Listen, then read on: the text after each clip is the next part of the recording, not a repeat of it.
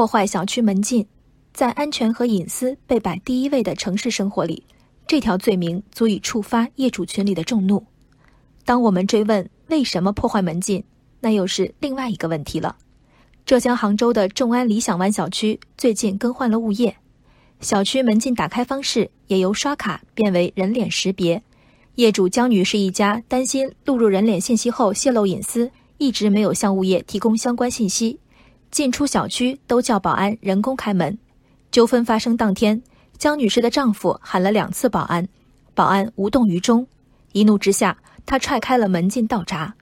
这段由监控摄像头拍摄的视频随后被发至业主群。江女士称，群里到处都在辱骂我的家人。在接受采访时，江女士就丈夫踢倒闸的行为道歉，但她同时认为，物业在业主群发布视频也应道歉。评论里的两种声音针锋相对：一种是踢坏倒闸不对，但非公安机关不应该强制获取人脸识别信息，应该给予选择；另一种则是。你的隐私这么值钱吗？你买房时早就没有隐私了，干脆你也别网购了。不愿录入生物信息的江女士，过的是不淘宝、不授权任何第三方应用的落伍生活吗？我看未必。更换驾照时，江女士不会拒绝留电话；孩子入学时，她不会登记假姓名。江女士和反对她的人差别在于，她对收集信息者的资质保持了更审慎的态度。人脸信息是不是大不了的隐私？物业公司是不是值得信赖的主体？这些问题见仁见智。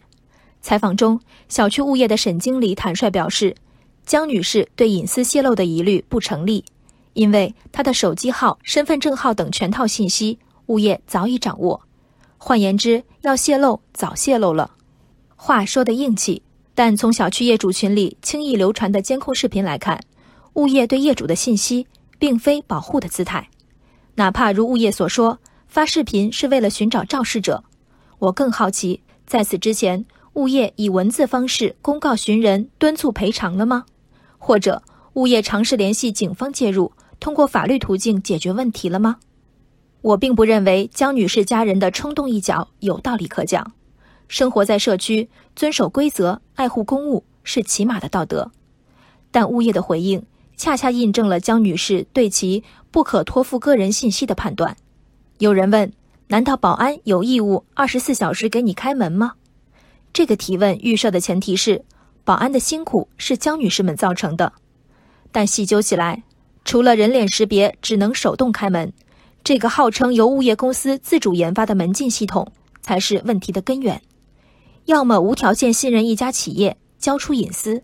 要么忍受日复一日的不方便，这是物业给所有业主的选择题。保安的确不该负担二十四小时待命的预期，但身为物业公司，难道不需要保障业主在主张自己正当权利的同时，正常进出的权利吗？江女士家人的一脚越界了，这越界的一脚是因物业的越界而起。